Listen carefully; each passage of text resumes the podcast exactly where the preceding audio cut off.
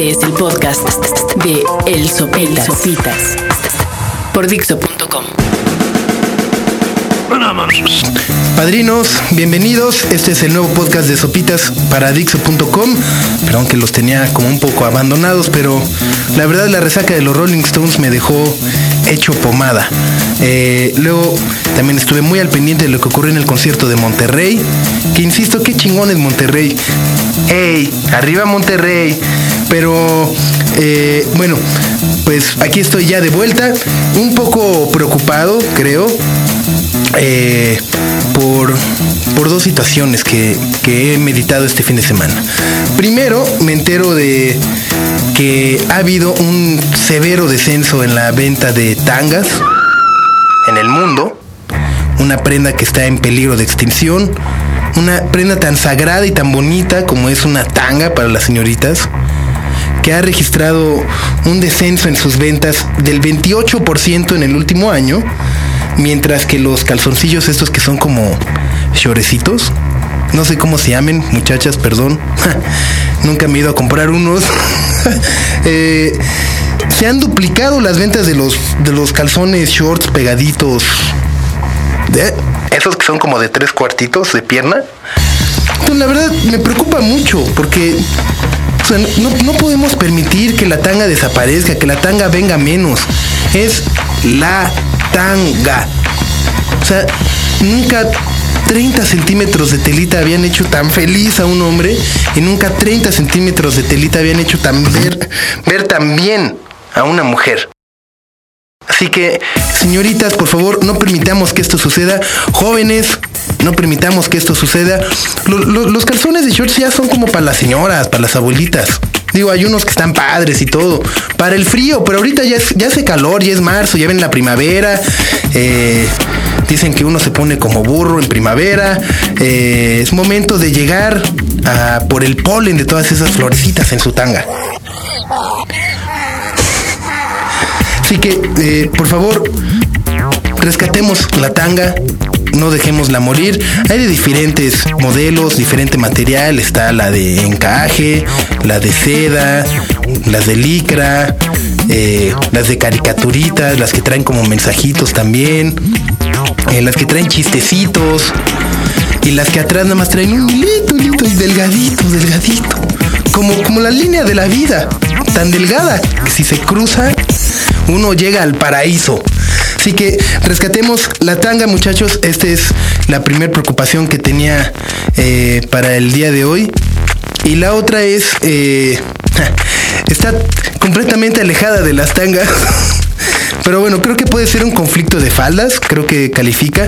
Eh, pero el día de ayer venía escuchando el radio a bordo de mi coche, venía escuchando a Carlos Loret y de repente pone eh, una nota sobre el presidente Vicente Fox, que insisto es mi presidente favorito.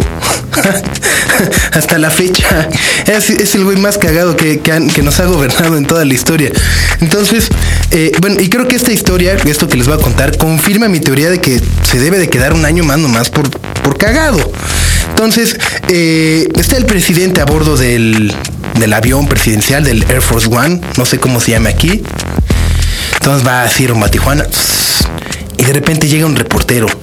Dice, señor presidente, señor presidente, oiga, ¿por qué no ha ido a, a la zona afectada de los mineros allá en Coahuila? Y entonces nuestro presidente, con un gran tacto y con un gran sentido del humor, contesta, mm, ¿y tú ya fuiste? Y el reportero dice, claro, yo ya estuve ahí. A lo que el presidente responde, Ah, pues muy bien, te felicito.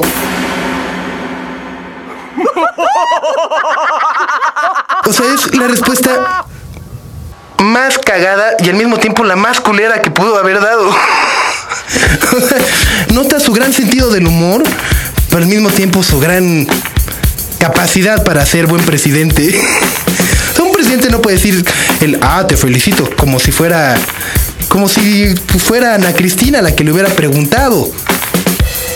Eh, entonces eso me llevó a, una discusión conmigo mismo sobre que también digo, pues es que pobre Fox, la verdad. Y, sé que muchos ahorita me van a estar mentando la madre por decir, ¿cómo que pobre Fox? Si no sé qué, no sé. Pues la verdad, pobre güey. A ver, pongámonos un día en sus zapatos, ¿no? O sea, se despierta. Entonces, de entrada, pues hay medio despertarte ahí con, ¿no? Con la señora ahí medio sin maquillar, despeinada, mal aliento, etcétera, etcétera, etcétera. Y bueno, dices, bueno, pues, pues voy a darle a la chamba. Oh, me, voy a ir a chambear, vieja. Entonces, puta, llegas a la oficina y ves tu lista de pendientes entonces, pum, tienes primero el pedo de tus hijastros. Luego está la llamada de George Bush para cagotearte por el, por el tráfico de drogas, por la migración, etcétera, etcétera, etcétera. Luego tienes como el pedo de que todos los partidos te están echando mierda porque según ellos estás tratando de manipular la opinión de la gente con miras a las elecciones. Luego tienes la economía del país, la inseguridad, ta ta ta ta ta ta ta ta ta ta. ¿por dónde empiezas?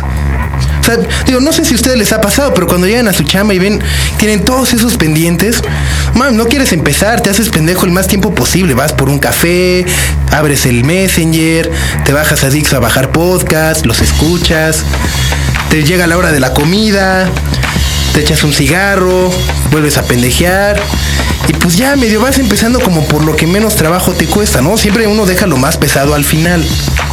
Entonces, eh, yo insisto, pobre Fox, la verdad, yo en sus, zapatos también eh, creo que estaría siendo igual de presidente que él. en fin, pues eh, me despido, nos escuchamos más adelante. En verdad, todavía estamos a tiempo de. de sí, bueno, no sé si estemos a tiempo, pero ojalá y, Fox se pudiera quedar un añito más. De menos una semana más, a ver qué, qué se le sale en esa. Eh, pues ahora sí, nos escuchamos la semana entrante. Muchas gracias. Eh, si ya visitaron los blogs de las demás personas que laboran aquí en Dixo, los felicito. Eh, igual si escucharon los podcasts de Abel o de Eric o del Pocas o de Arturo, eh, también los felicito. Pero sobre todo si tienen todos mis podcasts, ahí sí los felicito. Adiós. Acabas de, escuchar el podcast de El Sopitas por.